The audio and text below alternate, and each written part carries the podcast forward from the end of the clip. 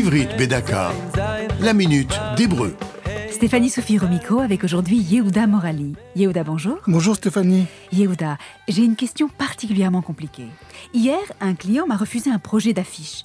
J'ai changé deux, trois éléments et je lui ai montré ce matin une nouvelle proposition.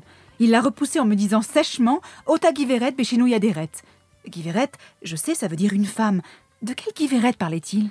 Mot à mot, l'expression signifie la même dame avec un manteau différent.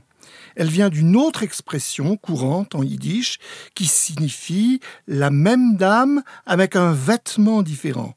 Ota Giveret, la même dame, Béchinouille, avec un changement, Aderet, un beau vêtement, un beau manteau. De quel vêtement parlait-il?